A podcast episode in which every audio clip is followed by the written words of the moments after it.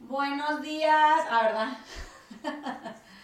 Estamos otra vez aquí eh, como tratando de averiguar de qué queremos hablar. Max leyó un libro que, que nos pareció interesante y, y, nos explicó un poco cómo es la propuesta de, del autor y qué es lo que el autor quiere explorar.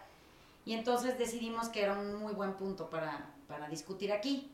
Entonces el libro, eh, Max lo introduce con, con precisión pero habla de, de, una política de identidad y de cómo todos estamos ya eh, tan absortos en esto de ser tan increíblemente importantes que creamos grupos de víctimas similares, identitarios, y entonces luego vamos y nos relacionamos solo con esa gente, ¿no? Y creemos que todo lo demás desmerece o no nos entiende o, o nos pisa o, o, o nos rechaza o, nos acepta últimamente, ¿no? Entonces, bienvenidos al podcast. Eh, este lo estamos grabando antes, pero se los vamos a publicar después.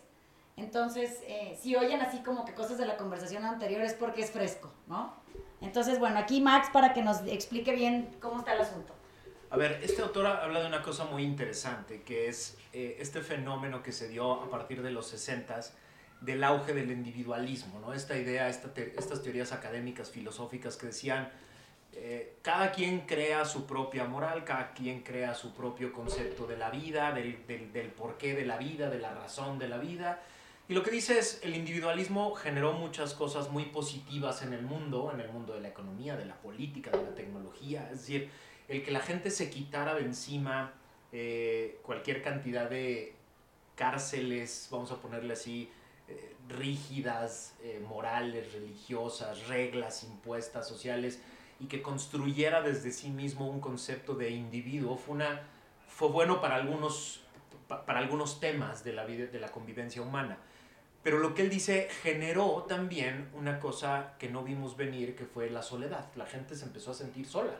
Como cada quien hacía su propio concepto de vida, cada quien hacía su propio concepto de, de lo, que está, de, de lo que es debido y de lo que no, de los principios y valores que tiene que haber, la gente empezó a sentirse sola. Y de la soledad vino el que la gente empezó a juntarse solo con los que se parecen a ellos. Uh -huh. La gente empezó a juntarse con los que se parecen a mí en términos raciales, en términos de preferencia sexual, en términos de género, en términos de identidad política, ¿no?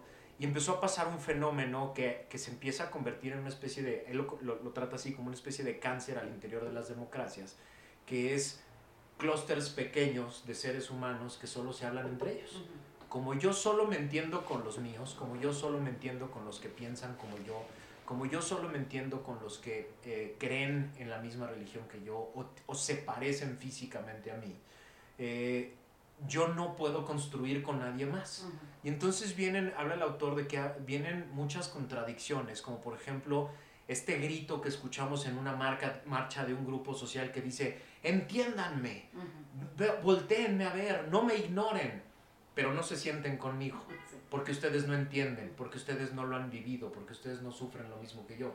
¿Cómo? No hay manera, ¿no? Y entonces esto genera una limitación muy grave en, en, en comunidades tan complejas como las que somos hoy, la, la humanidad, con tanta diversidad, eh, que no podamos sentarnos a la mesa a tratar de buscar un lugar común. Y eso es lo que el autor todo el tiempo trata de buscar.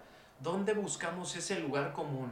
En el que no tenemos que caernos bien, creer en lo mismo, parecernos, sino buscar que construyamos un espacio donde todos podamos estar, donde uh -huh. todos podamos estar en paz. Uh -huh. yo, yo creo que la, las personas no somos muy diferentes las unas de las otras y creo que esencialmente queremos lo mismo, queremos tener este... Eh, temas materiales para, para estar cómodos y, no estar preocupando de, preocupándonos de dónde va a venir nuestra siguiente comida, tener un techo sobre nuestras casas, que nuestros hijos y seres queridos estén, estén seguros y sanos.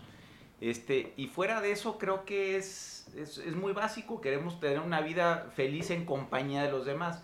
Sí creo que como especie buscamos siempre este, eh, cohabitar en grupo. Y el no ser parte de un grupo creo que todavía evolutivamente nos genera una reacción muy, este, muy fuerte. Entonces, esto que tú dices de que se arman estas tribus, que entiendo que hace, pues no sé, tal vez 20 mil años en, en, una sociedad no como la que tenemos hoy, podría haber funcionado porque había mucho espacio entre nosotros. Hoy día se vuelve bien complejo, porque entonces este, hacemos grupos y si no nos gusta ese grupo hacemos un subgrupo. Y, vamos cortando este, nuestra narrativa o nuestra identidad, cada, haciéndola cada vez más estrecha hasta que ya ni, ni, los miembros de ese grupo pueden vivir en ese grupo. O sea, nada más acuérdate de cómo empezó el Tea Party en Estados Unidos y en lo que ya es hoy. ya tienes cuatro de esos y cada uno es, este, pues, digamos, es más estrecho en su visión que el anterior. Entonces, este, el que, el que no se pueda tener un diálogo constructivo entre, entre personas o entre grupos, pues no me sorprende nada. A, mí lo que me, me interesa es cómo, cómo le, se le puede dar la vuelta este, a eso. Evidentemente es empezando un diálogo, pero cómo comienzas un diálogo entre personas que, que simplemente no se van a sentir ni vistas ni entendidas por la otra. Me, me, me, me, llama la atención siempre que eso parece ser un tema dificultoso cuando siempre tiene una solución sencilla. Y es que para que tú puedas conectar con un otro alguien, independientemente de qué color de cuerpo le asignaron o qué tipo de estatura o, o religión o que son cosas que uno no escoge, eh, ni, ni, el cuerpo evidentemente bajo ninguna circunstancia, pero todo lo demás tampoco, porque un poco vas creciendo dentro de una casa que domestica y pues acabas pareciéndote, como decíamos hace rato, los horarios de comida de tu abuela, pues a tu casa, ¿no? Y cuando trasciendes los cuerpos, eso quiere decir que eh, Black Lives Matter solo matters because it's black. Pero en realidad es que ahí son, son almas que habitan cuerpos que no escogieron. Entonces, ¿qué pasaría si pudiéramos trascender el cuerpo de los seres humanos que traen puesto, que no escogieron, que es una cosa que les tocó, y pudiéramos conectar con el individuo que lo habita? Ahí todo mundo somos lo mismo. Eh, a, partir de ahí, y en esa conexión muy profunda, la mayoría de la gente se entiende. O sea, tenemos muy pocos temas de los que podemos hablar que, que nos afectan de manera profunda y que nos llevan a, o a sentir vacío o a sentir plenitud. Entonces, qué raro que, que, en esa premisa tan increíblemente básica, en el taller hacemos este ejercicio de apagar la luz, ¿no? Que es, que es que tú te vas a relacionar con el de enfrente con los ojos cerrados y vas a tratar de entablar una conversación sin abrirlos nunca y resulta que acabas queriendo a la persona que tienes enfrente porque no la ves, nada más la sientes. Es, puedes percibir el tono de voz, la enunciación, la velocidad, su forma de explicar las cosas, su manera de ser profundo, superficial, y acabas queriéndolo de todas maneras. Cuando abres los ojos, siempre te golpea el juicio y la opinión. Siempre pasa, es común en todos los ámbitos del mundo, en todos los niveles, en todos los grupos sociales. No importa de, qué, de dónde vengas, cuál sea tu, origen, siempre tenemos este inconveniente, es, ver. O sea, nosotros eh, filtramos casi todos nuestros juicios y nuestras opiniones a través de la mirada.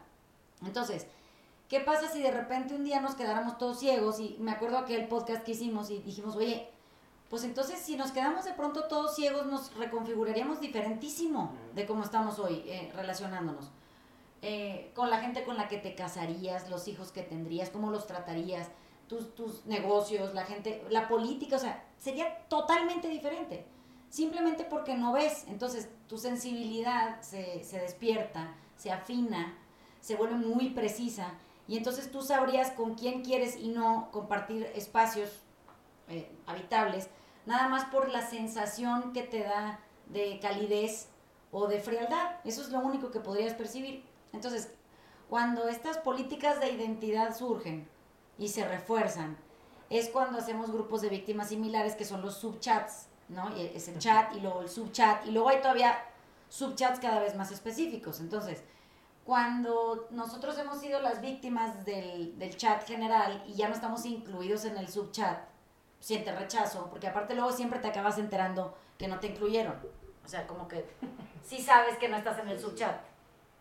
Cuando hay un subchat todavía eh, más específico que viene del subchat ya, es el sub-subchat, y tampoco estás incluido en ese, todavía sientes el rechazo más riguroso, porque así es como se hace la política de identidad, se hace muy próxima a, lo que es idéntico a ti. Entonces, ¿cuántas personas son idénticas a ti? Ninguna. Bueno, la más parecida es la que mejor finge. Eso quiere decir que es la que mejor puede replicar tu manera de actuar, pensar, eh, es la, la, que mejor copia, es la más peligrosa de todas. O sea, una, una política de identidad es incendiaria porque no es, es, completamente falsa y no es verdad que está puesta en, en, algo que es similar a ti, simplemente está mejor copiado. Entonces, ¿qué pasa? Pasa que eh, el otro día que estaba viendo que hay un repunte en el narcisismo eh, perverso en el mundo, y bueno, ahora tenemos líderes que, que nada más son presidentes de las repúblicas, que son estos narcisistas tan ejemplares, pienso, bueno, sí, es que estas gentes han sido camaleónicas, eso quiere decir, han copiado muy bien, son gentes que pueden, porque son muy insensibles, pueden hacerse dueños de la copia y, y, y e, emular al de enfrente al chingazo. Y entonces tú sientes arrojo, este enamoramiento o este arrojo tan profundo a los brazos del otro, porque crees que encontraste tu alma gemela cuando lo que encontraste es un, es un narcisista e, ejemplar en, en réplica. Entonces, ¿qué pasa? Pasa que con esa gente nunca te vas a poder conectar. Entonces, lo que hacen es, es dividir, porque es la manera en la que pueden conquistar, porque pueden copiar cada comportamiento de cada grupo. Y, crear cosas artificiales. O sea, una de las cosas más interesantes que dice el autor, que es lo que justo lo que decía Le ahorita, es nada de esto es cierto, nada de esto es tangible. O sea, porque somos por naturaleza todos perfectamente diferentes, ¿no? Y entonces cualquier construcción de política de identidad es artificial, es. creada, es forzada, ¿no? O sea, es tratar de encontrar un rasgo semicomún entre tú y yo y de ahí tratar de construir todo un concepto, ¿no? Y por eso una de las cosas que advierte este autor que es este, por, eso es, por eso es algo que le encanta a los populistas autoritarios, como los que tenemos hoy gobernando varios países. Les encanta este concepto porque es un concepto siempre binario, ¿no? Conmigo o contra mí, eres de mi grupo o contra mi grupo. Eh, les encanta estos populistas autoritarios porque ya no se tienen que dedicar a, esta tarea compleja y difícil de entender a, la, diversidad y de gobernar para la diversidad, ahora ya solo tienen que gobernar para los suyos y tener contentos a los suyos y tener contentos a los que, según yo y artificialmente yo construí como los míos, como los propios, como los que sí quieren al país contra los que se quieren robar todo el país, los que sí somos el pueblo contra los que no son el pueblo, los que sí... Y eso, es, e, e, eso genera estas distorsiones de la política y por eso es un cáncer, porque justo la democracia se debería entender como todo lo contrario, es el mundo de la diversidad en el que las leyes solo pueden ser reglas generales en donde todos quepamos, ¿no? Una de las cosas que advierte este autor que es gravísimo es que cuando empieza a, colarse la identity politics en la creación del Estado, pues acabas haciendo leyesitas para cada grupito, ¿no? Y entonces al rato ya es un desmadre que nadie entiende, ¿no? O sea, cada grupito exige su ley, cada grupito exige su tratamiento especial, cada grupito exige sus derechos particulares y entonces, puta, al rato ya tienes derechitos para todos y nadie respeta a los de nadie. Cuando la idea básica de la democracia es todos somos lo mismo. Así es. Todos somos personas. Y entonces todos tenemos estos derechos, todos tenemos estas obligaciones. Diseñemos a un contexto en el que todos podamos convivir. Y ese es como un poco el mensaje del libro, ¿no? es, este, este, hombre es, este hombre es un rabino, de, de, fue el rabino en jefe de Londres durante 22 años y ha sido muy criticado por la, por la comunidad ortodoxa judía de todo el mundo, porque justo lo que él dice es, tenemos que hablarnos con todos. Claro. claro. Tenemos que entendernos todos. Uno de sus libros más controversiales fue justo después de 9-11, cuando dijo, carajo, pues esto pasó porque no nos volteamos a ver. Y todo el mundo se le fue encima, ¿no? O sea, lo que dijo es, tiene una, una frase en ese libro que fue la que generó una bomba. Y la frase fue, nadie es dueño de la verdad. Puta, casi lo matan. Cuando es una frase que debería de ser perfectamente obvia para todos, ¿no? Y, es, y por eso es un, un, tipo fascinante, porque se ha tratado de quitar de encima su, su identidad como rabino, judío, de una comunidad específica, y es un promotor de la diversidad, es un promotor de los acuerdos básicos entre, entre seres humanos para que todos podamos vivir en el mismo lugar, ¿no? Pero fíjate, nadie, e, esa frase de nadie es dueño de la verdad es, es, es buena porque eso ya se transformó en nadie es dueño de mi verdad. Y entonces mi verdad hace a mi grupo de víctimas similares y eso es lo que nos, nos junta. Ah, estoy pensando que esto solo se hace peor porque si tú agarras las redes sociales y, no, me considero un experto, pero si tú ves el, el, Instagram o cualquiera de estas cosas, ellos tienen un algoritmo que te van, este es un feedback loop de que te van dando lo que tú estás consumiendo. Entonces, este, eso todavía te aísla más, te, te vuelve un grupo todavía más pequeño. Pero por alguna razón hay, una atracción ahí, porque, porque pues ve, lo que, ve la cantidad de gente que consume el producto de esas compañías. ¿eh? Sí me queda claro que tú quieres que te validen y la, manera que te sientas validado es que te regresen lo que tú aventaste. Entonces, este, ya, órale, este, compro tu, este, tu, tu benchmark de lo que es este de, de, lo que es aceptable, te felicito, lo estás haciendo muy bien y entonces tú ya te quedas satisfecho de que alguien te validó. Lo que pasa es de que no nos damos cuenta o, no nos es evidente que esa madre está hecho para eso. O sea, para regresarte lo que tú le estás mandando. Entonces, este, creo que ya viéndolo así, eh, no, me sorprende que vivamos ya tan absolutamente aislados. Y por otro lado, los principales consumidores de eso, pues son nuestros hijos. Entonces, este, pues qué chance les estamos dando a tener esa, esa conversación o esa visión de, de un mundo más amplio, ¿no? Pues al final es que todo va a acabar en el justo en el problema de la erosión. Entonces, si yo no veo a los árabes y porque los ignoro porque no son mi subchat, pues entonces los ninguneo, eh, los torturo cuando puedo, hago como que no existen, les cobro cuentas que no, que no son suyas, son como ancestrales, y entonces, y ya, y creo que estoy en lo, en lo justo, porque esa es la verdad. Bueno, esa es mi versión de una verdad, pero eso no quiere decir que sea la verdad. La verdad es que todos somos lo mismo. Y fuera de ahí no puede salir a otra verdad, es la misma verdad. Esa es aplicable a la mayoría, eso quiere decir a cada uno de los seres humanos que habitan sobre la Tierra, menos al narcisista que no se sienta humano, crea que es semidios y entonces ese güey pues anda por encima de la verdad. Pero, ¿qué pasa? Pasa que si nosotros eh, creemos que el problema por ejemplo, es la tecnología, que no es. O que el problema es la adolescencia, que tampoco es. O que el problema son los árabes, o los judíos, o los católicos, o los negros, o los blancos, o los chinos, o los narcisistas perversos, al final da igual.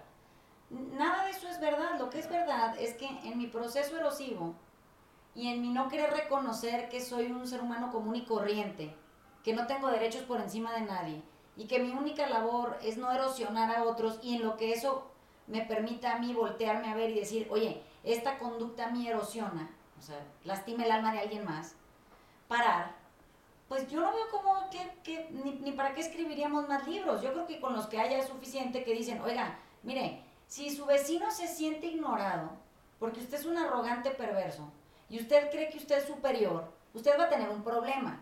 A la larga, esto va a acabar mal, es, es es inevitable. Si esos libros que ya están escritos, novelas, este, históricas, películas, bueno, se ha hecho cualquier cantidad de material para documentar el rechazo eh, y, sus consecuencias eh, erosivas por haber sido erosionado, no son suficientes, pues pienso, bueno, entonces, ¿qué es lo que vamos a hacer? Vamos a escribir más libros del sub, sub, sub chat específico que dice, el problema es la política de identidad. Bueno, el problema es la erosión, que acaba en una política de identidad. Eso es el problema. Entonces, ¿qué pasa? Pienso que siempre veo al presidente de este país nuestro y del otro también, pero bueno, el otro no es mi asunto. Pero al de este lo veo de pronto eh, que tiene como estos muy grandes grupos y amplios de convivencia. Es como muy absurdo porque el güey es o estás conmigo o no estás conmigo. Pero cuando el, no estás conmigo, el güey es camaleónico y entonces de pronto lo ves eh, intimando. Y violento. Con esta. No, pero deja tú, o sea, es mucho más audaz de lo que la gente cree, porque toma grupos con los que se identifica, porque es, así es este, este, esta arrogancia y la perversidad. Es que yo puedo ir contigo y parecerme a ti, Max, y decirte, es que Ale es una mierda. Y luego de repente tú me vas a ver con Ale abrazado, y tipo, y luego un día te encuentras con Ale y ya le dice, oye, este güey es un tipazo tú dices, pero ¿cómo dijo que tú eras una mierda? Ay, qué cagado dijo que tú también eras una mierda. Y entonces, pasa que de pronto, para cuando te enteras de que eso sucedió y, la mierda son ustedes dos, no yo, Entonces, eh, es demasiado tarde. Si me explico, ya pasaron seis años, el güey ya desmadró todo lo que tocó, ya peleó a todo mundo con todo mundo, ya que va a quedar como el excluido, evidentemente. Eso es, es, es inevitable que siempre gana la bondad en el alma humana y, las cosas por su propio peso van cayendo con el tiempo y la verdad surge. Pero el problema no es ese, el problema es que eh, en el proceso, que son estos seis años muy largos, eh, todo lo que esa persona intervenga o, o, en donde se infiltre o lo que diga y haga tiene un propósito de división. Es, es un único papel porque sí puede ser el empresario arrogante con perfección, sí puede ser el güey que creció en un pinche poblado en chanclas y sin comida y, y, lo haría a la perfección. Sí puede ser el güey que viene de cero, lo haría a la perfección. Sí puede ser el güey mal estudiante que luego llegó a ser presidente de la República y lo haría con perfección. También sería el egresado de Harvard con perfección. Porque lo único que tiene que hacer es copiar. Entonces, eh, mi punto, y, y, y, pongo énfasis en esto, o sea, con lo que tenemos que tener cautela es con la gente que no puede ser auténticamente quien es. Entonces, si eres una mierda, siempre, nada más sea una mierdilla. ¿Me explicó? O sea, auténticamente sea una. Eso te hace congruente. Y eres de, eres de fiar porque siempre que yo me encuentre con Max, pues serás ese güey. No, no estoy esperando ninguna otra cosa hasta que tú decidas cambiar y me hagas la notificación. Fíjate que Vanessa, me di cuenta que era una mierda y decidí cambiar. Y bueno, bienvenido. Las otras versiones múltiples en donde esta personalidad eh, deja de ser la que es para ser una otra nueva en cuestión de segundos, o en cuestión de que se sube de un carro y se baja de otro, o, o en cuestión de que va a Sinaloa y es amigo de la mamá del Chapo, pero luego está en contra de los de Jalisco Nueva Generación. Y, o sea, es como muy adverso, pero en todos lados cabe. ¿Te fijas qué peligro? Sí. Porque en ese, en, nunca lo han amenazado a él directamente porque no quepa. Entonces, si ese es nuestro benchmark, caber, entonces no me extraña nada que el mundo tienda la balanza hacia esta arrogancia en, eh, eh, narcisista, pensar que me puedo integrar a tu grupo simplemente si copio tus características y cualidades y las practico tanto que las llevo a la precisión. Entonces, imagínate nada más el desmadre que tenemos armado ya. Está cabrón, y yo creo que hay que reconocer el caminito, ¿no? Como dices, el caminito empieza en la erosión. La erosión te lleva a la, a la, soledad y a la frustración, ¿no? Esa soledad y esa frustración te lleva a tratar de buscar a alguien que medio se parezca a ti, el club de las víctimas similares. Ese club de las víctimas similares genera una etiqueta. Somos los, ¿no? Tal. Sí. De ahí el mercado a ese grupo de víctimas similares les genera una caja de resonancia, una app, un algo en donde eh, podamos hacer resonancia de nosotros, de lo que nos gusta, de lo que no nos gusta, de lo que nos caga de los uh -huh. demás, etc. Esa caja de resonancia va alimentando nuestra propia identidad, ¿no? Y lo que somos, lo que creemos que somos. Sí.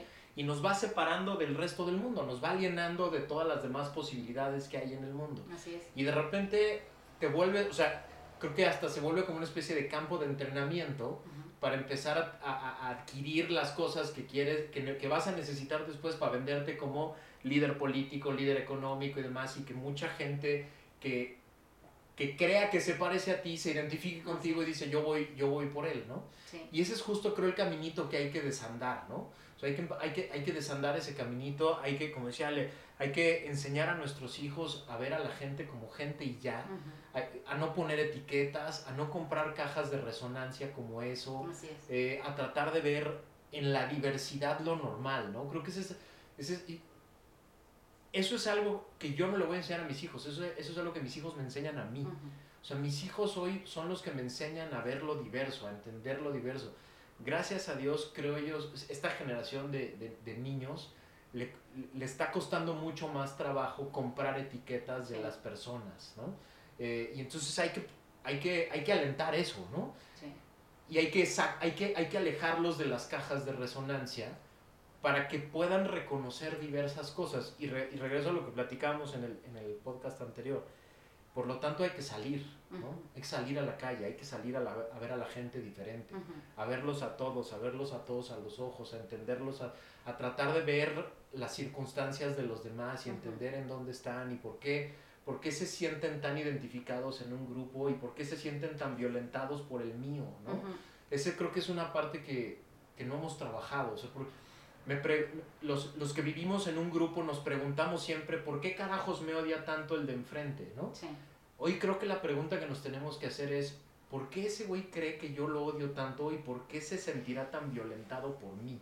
¿no? Creo que eh, en el taller, cuando ustedes entran al grupo que no escoges, un poco es por tu horario, eh, que, que si te toca el módulo 1, pues ahí está el día a tal hora y hay tantas opciones y tú escoges el horario que mejor te acomoda, sí te acomoda. Cuando entras al salón de clase, la diversidad es abrumadora, porque entonces hay gente de todas las edades, de todas las orientaciones eh, sexuales, de, de todos los orígenes, de todas las religiones, y pues está sentada la gente al lado de ti, ¿quién? Pues quien te tocó, es donde había la silla, no hay lugares asignados. nada. Al principio es muy curioso cuando es- estás observando el- la dinámica del salón, el primer día te das cuenta que la gente se incomoda porque todavía tiene filtros eh, de juicio y opinión con los que opera de manera muy celosa, además. Entonces, como que quiere identificar a la gente de entrada, ¿eh? Ni siquiera han hablado nadie, nada. Y, y- y los ves que identifican al que se parece a ellos. Lo identifica por razones mm, por demás exhibidas hacia afuera, que son la bolsa, el zapato, el color de piel, el tipo de, de peinado de pelo, el color de uña, los jeans, el traje, la corbata, o sea, el teléfono, da exactamente igual porque todo es para afuera. Como, como llegas y te sientas y no tienes mucho espacio donde puedes pulular a menos de que llegues media hora antes y te avientes como el borras a acaparar una silla, tipo la que no tiene vecino, tienes que eh, doblegarte a, a la diversidad, no te queda de otra.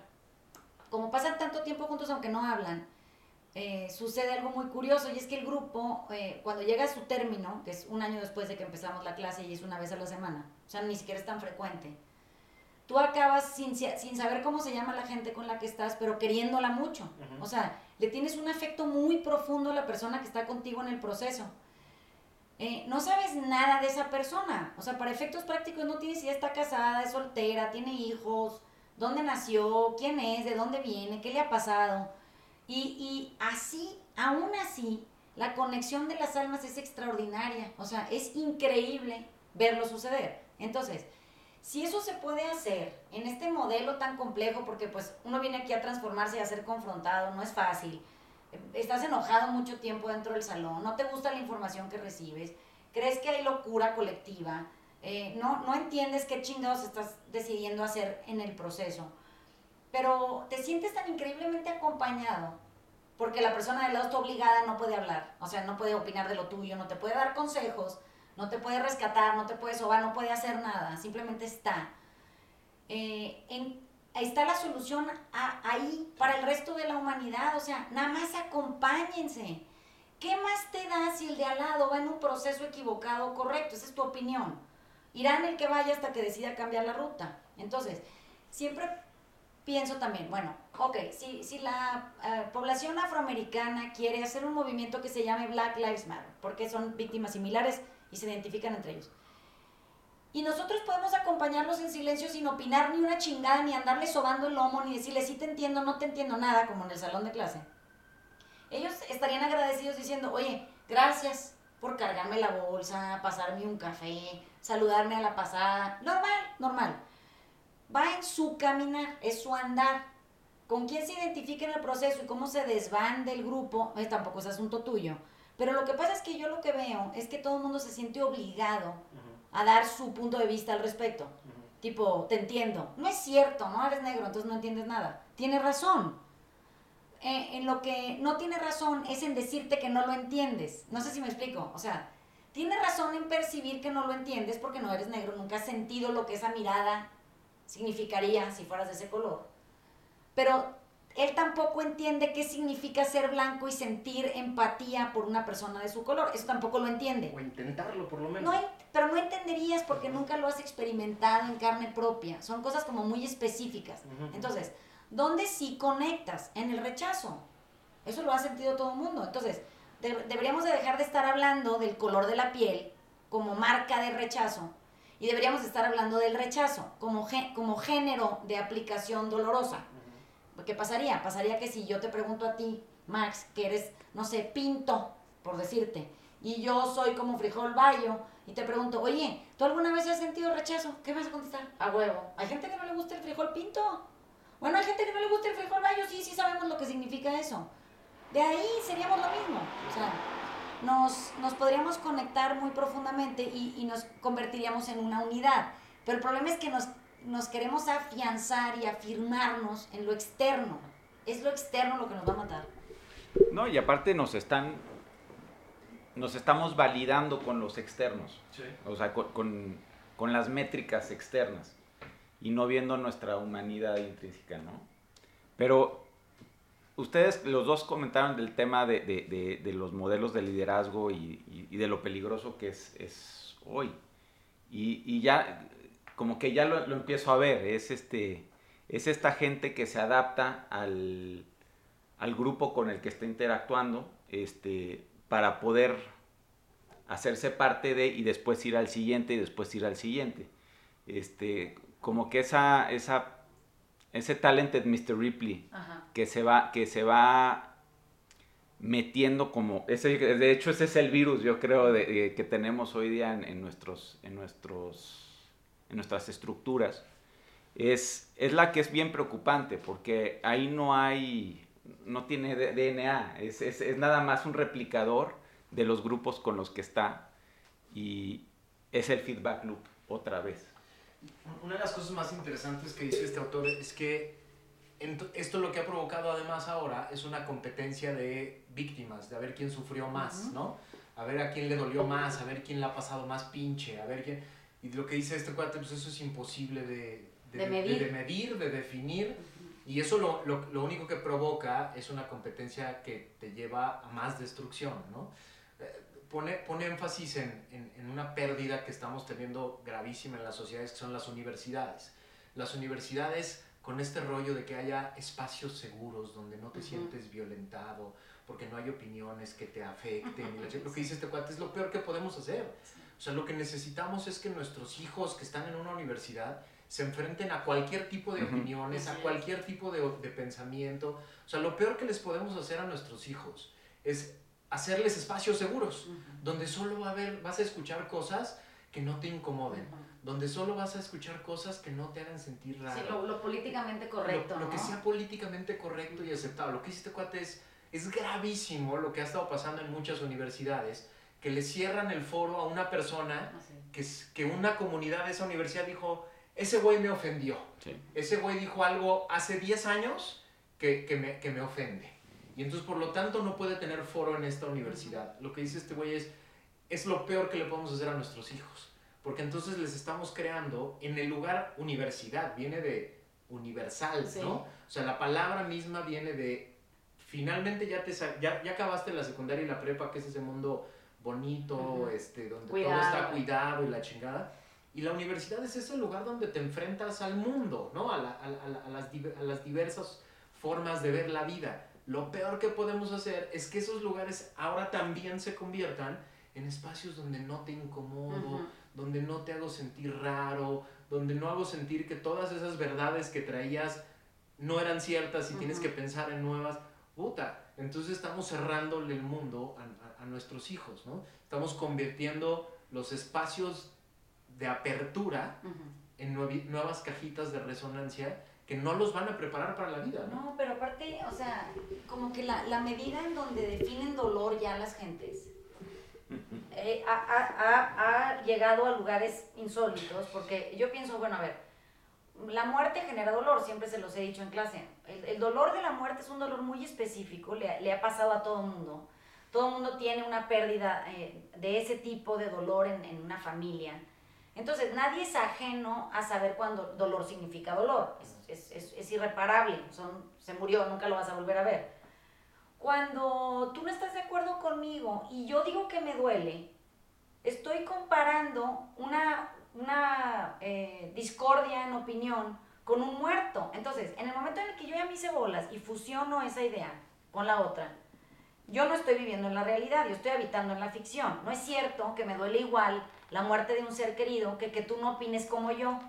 Entonces, cuando esto pasa y ya se volvió esto una categoría particularmente eh, bien establecida en todos los círculos sociales, que dicen frases como me desmadró el alma, me deshizo el corazón, me morí por dentro, me, no sé, una bola de barbaridades de ese tipo. Digo, es que en, la medida en que no podamos nombrar las cosas por lo que son y darles el contexto adecuado, siempre vamos a pensar que el otro me genera dolor al grado de que, de que sea próximo a la muerte. No, que tú no opines como yo no es próximo a la, a la muerte, es X. Es X, es tu opinión y tienes derecho a tenerla. No tiene que decir que yo tengo que ir contigo a tu opinión, ni que tú tengas que venir a la mía. Simplemente en la aceptación rotunda de que el universo es enorme, tú puedes opinar lo que te dé tu chingada gana incluso de mí. Eh, hay una frase que es muy vieja y es muy común, y la han oído en muchos lugares que dice, si mi opinión de mí ni me importa, imagínate la tuya. ¿Verdad que sí dice? Bueno, eh, llegar a eso, que es como, es, es sabiduría muy profunda, es que si yo no me tomo en serio lo que yo opino de mí, que sería llegar al, al amor propio máximo, cuando tú opines de mí, yo puedo liberarme de eso porque yo traigo conflicto con mi no hacerme víctima de mis propias opiniones, ¿no? Que son las más severas además. Cuando la política de identidad surge, surge de la opinión, surge de la opinión que yo tengo de las cosas, surge de la opinión que yo tengo de las personas, de cómo deben ser, de cómo deben actuar, de cómo pueden percibir o no el mundo. Y entonces, eso, lejos de incluirnos, nos excluye y nos vuelve muy hostiles unos con los otros. Y desde ahí, ¿por qué no? Al ego dolor. Al ego dolor porque tú no me entiendes, porque tú no me respaldas, porque tú no me apoyas, porque tú no estás de acuerdo conmigo, porque tú ves la vida diferente. Entonces, ¿cuándo vamos a acabar? Si habemos 7.6 billones de identidades particularmente distintas, no venimos de las mismas casas, no ni, ni siendo hermano de alguien tuviste los mismos papás. ¿Qué? ¿Por qué? Siempre me dicen, pero ¿cómo no? Oye, pues porque cuando mi hermano nació, mis papás ya tenían un hijo, era yo no me tocaron a mí los mismos papás que a mi hermano, son diferentes personas. Entonces, como que son tan increíblemente precisas las realidades, tan particulares de cada quien, que pensar que tú entiendes al otro desde tu propia identidad es imposible a menos de que encuentres el punto de conexión.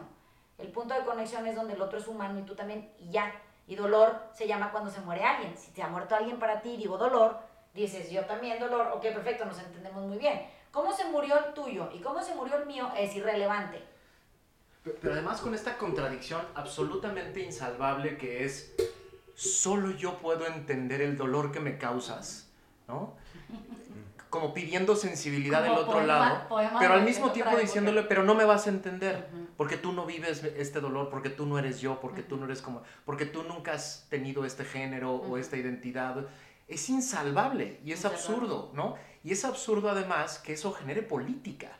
O sea, lo que, lo que es muy preocupante es que en, este momento en el que ya generamos todos estos clústeres, ya generamos las cajas de resonancia y, luego además las alentamos como algo que, es, que es bueno en esta sociedad, lo peor que podemos hacer ahora es que eso se vuelva política, porque trae en el, en el, en el centro una, una contradicción que es imposible de resolver. Solo yo me entiendo, nadie me puede entender porque solo yo sufrí esto, pero necesito que tú me entiendas para generar una política en torno a mi propia opinión. Madres, no hay manera de salvar esa contradicción y la queremos volver política, la queremos volver establecer regla general, exacto, queremos hacer leyes en torno a esa contradicción insalvable y por eso nos frustramos tanto, ¿no? O sea, por eso se frustran tantísimo los grupos de identidad porque gritan, entiéndeme, y al mismo tiempo gritan, pero no puedes entenderme. Sí, no, no opines porque no me entenderías. No opines porque nunca me entenderías, pero entiéndeme y haz algo por mis derechos y haz algo por mi sufrimiento. ¿Cómo chingados hace, salvas esa contradicción? Por eso siempre se frustra ese grupo cuando los políticos tratan de interpretar ese desmadre y lo tratan de convertir en una ley, en una política, nunca quedan satisfechos nadie, ¿no? No, se me ocurre que, este, antes de que se me vaya la idea, nomás la voy a dejar ahí, se me ocurre que la única ruta eh, asequible es que cada quien se despoje de su, identidad impuesta. Entonces, eh, cuando alguna vez hablamos de esta identidad ficticia, que es la que cada quien desarrolla para sí mismo, porque desde ahí obtiene algún tipo de certeza, eh, yo nunca he sentido que he sido discriminada por ser mujer. Nunca jamás en toda mi vida. O sea, no tengo idea qué chingado significa eso. Me parece una cosa que es lejana a... Y, siempre me, cuestiono, oye, pero pues está en negación yo o, será que soy muy, muy ojete y entonces la gente por eso no se me acerca y, o sea, desaliento cualquier tipo de discriminación porque ladro. O sea, como que voy mucho a ver qué es de mi comportamiento y a lo que llego siempre es que yo no me asumo mujer, yo. Yo, no, yo nunca he entendido el rol de mujer de la manera en la que se debería de entender el frasco de la caja de resonancia, en donde yo, el grupo de víctimas similares y la chingada. Y creo que es, es que me, al haberme despojado de esa identidad y haber habitado mi cuerpo como ser humano y punto, y el cuerpo este que pues me tocó y, tiene un género femenino, fuera de eso me viene valiendo madre. O sea, no me voy a conducir como es esperado de mí. Entonces, ¿qué pasa? Que después con el tiempo entendí lo que eso significaba en mi, en mi comprensión interna, que era que el día que eh, Obama ganó la presidencia de Estados Unidos, él ya se había despojado de ser negro hace años. El güey no habla como uno, no se relaciona como uno, no se viste como uno, no, no hace nada como es esperado de su grupo.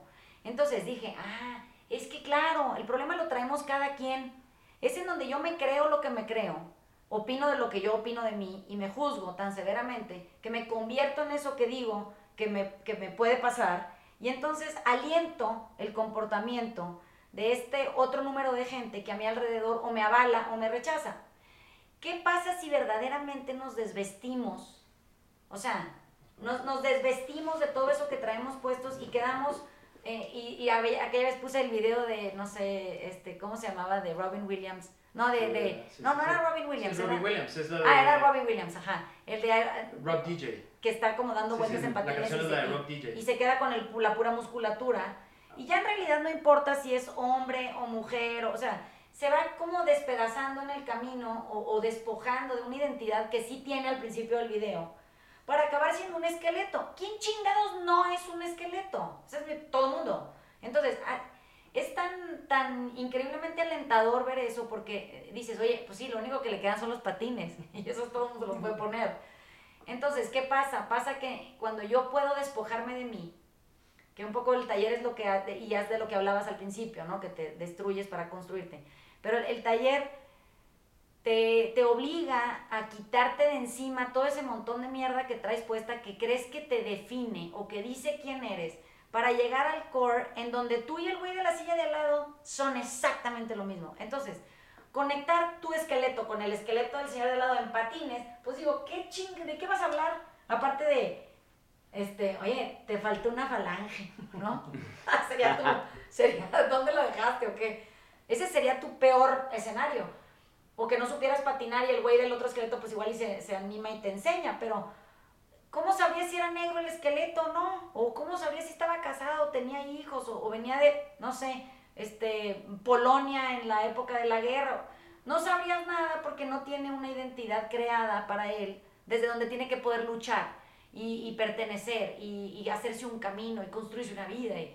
Entonces, ¿qué pasaría si la propuesta fuera, oiga, antes de, nada, usted espójese, suéltelo todo y exista?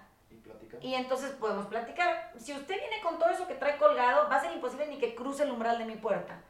Eh, eso quiere decir que siento que la única manera en la que podemos rescatar esta erosión tan pronunciada ya en todos nosotros es que pudiéramos quitarnos las creencias de encima, o sea, las creencias de quiénes somos, de, de cómo somos los que somos de este tipo de ser, y, y, pasar a esta otra nueva identidad. Entonces, siento que Obama a veces lo llevan de la mano a, a, a tener que hablar por su grupo, o sea, el otro día leí un post que puso que, que hablaba de Black Lives, Black Lives Matter y decía que nadie lo iba, nadie entendería eh, el movimiento y por eso nadie podía opinar de él más que a menos de que fueras negro. Y entonces, como que dije, eso no me suena a él porque él no es, él no, él no es, ni siquiera ya suena a eso. O sea, es, eh, lo agarraron de estandarte y le dijeron, cabrón.